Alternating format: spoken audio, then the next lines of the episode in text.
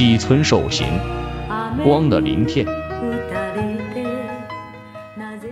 从前我做过一段时间渔夫，我家在濑户内海是个小船主。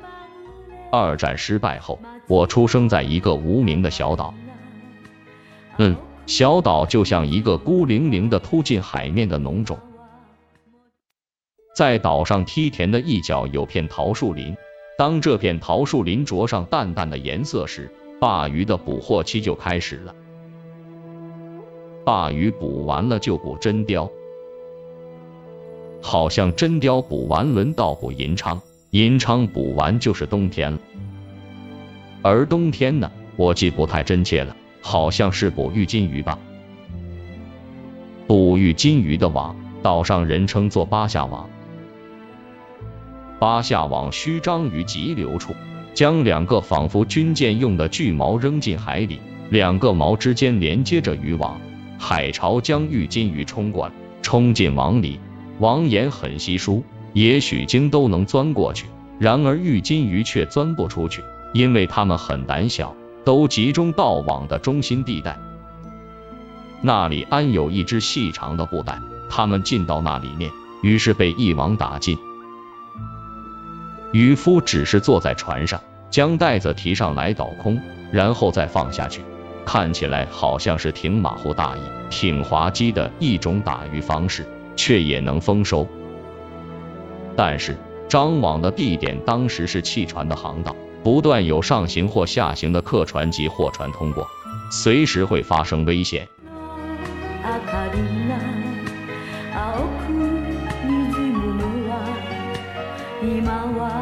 戻らぬあなたのせいよ。だけど私は今ここにある。愛の横おりびで色あせた枯れ葉を燃やしながら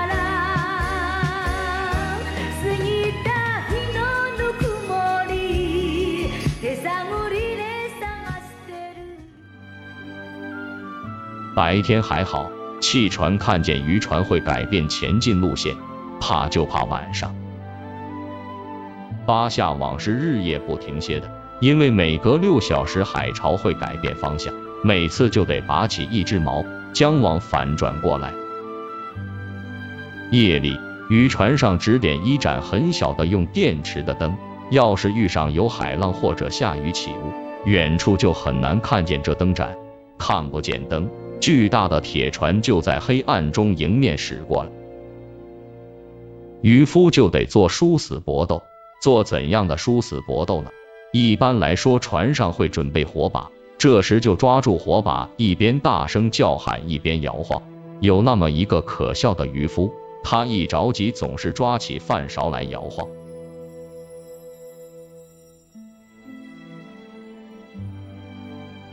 冬天的海上很冷。尤其是夜里，虽然穿着好几件内衣，但受了潮，又沉又冷。渔船一直在海浪上摇摆。我因为是新手，就负责瞭望汽船。前辈渔夫在睡觉，我则茫然的望着海。海面上电池灯投下的亮光，被无数的波浪反射着，就像光的鳞片一样一闪一闪的。望着望着。不知怎么的心绪就有些悲伤，或许是那受潮的衣服的沉重和冰冷诱发的吧。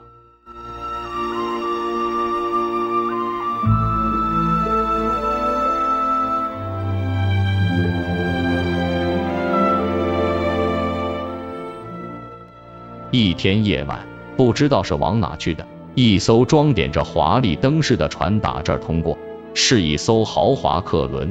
这艘船早早的避开了我们的渔船，但没有离得很远，是紧挨着我们旁边开过去的。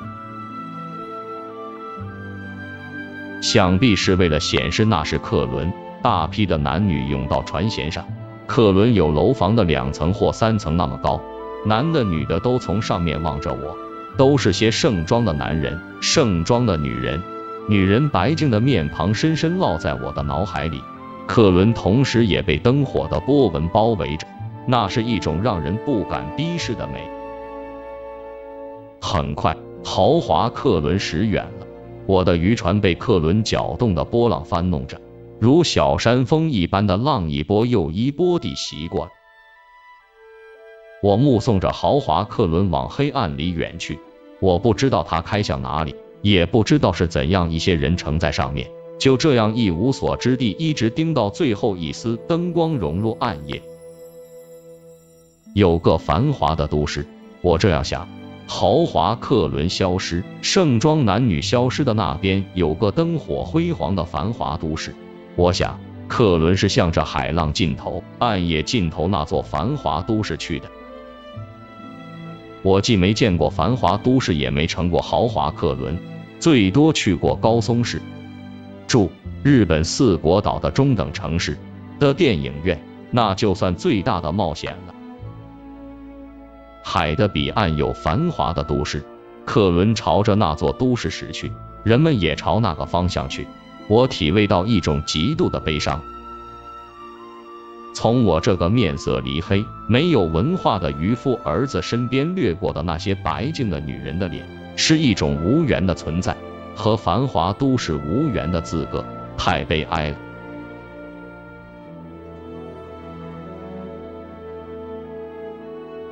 新二十年后，我住在了东京市中野区和新宿区的交界处，每晚。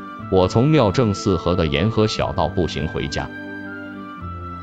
这虽是一条流量很小的河，却也有湖光灯的投影，无数光的鳞片随着波浪流动。有时我会停下来盯着看，与那个时候的光的鳞片完全一样。东京的这块地方有着鲜明的以往濑户内海的气息，我感觉到沉重而冰冷的衣服裹在我身上。我住繁华都市已经十几年了，的确有座繁华的都市，但是我如同无家可归，谁也不来呵护我，也没有到这座城市的中心区。白净面庞的女子虽然常见，却无缘靠近。我和二十年前在本质上是一样的。我将永远凝视这光的鳞片吗？悲哀。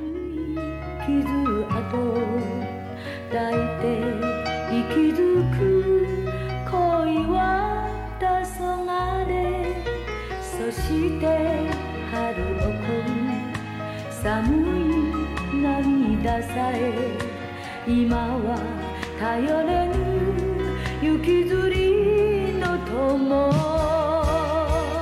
だから私は今もう一度巡り来る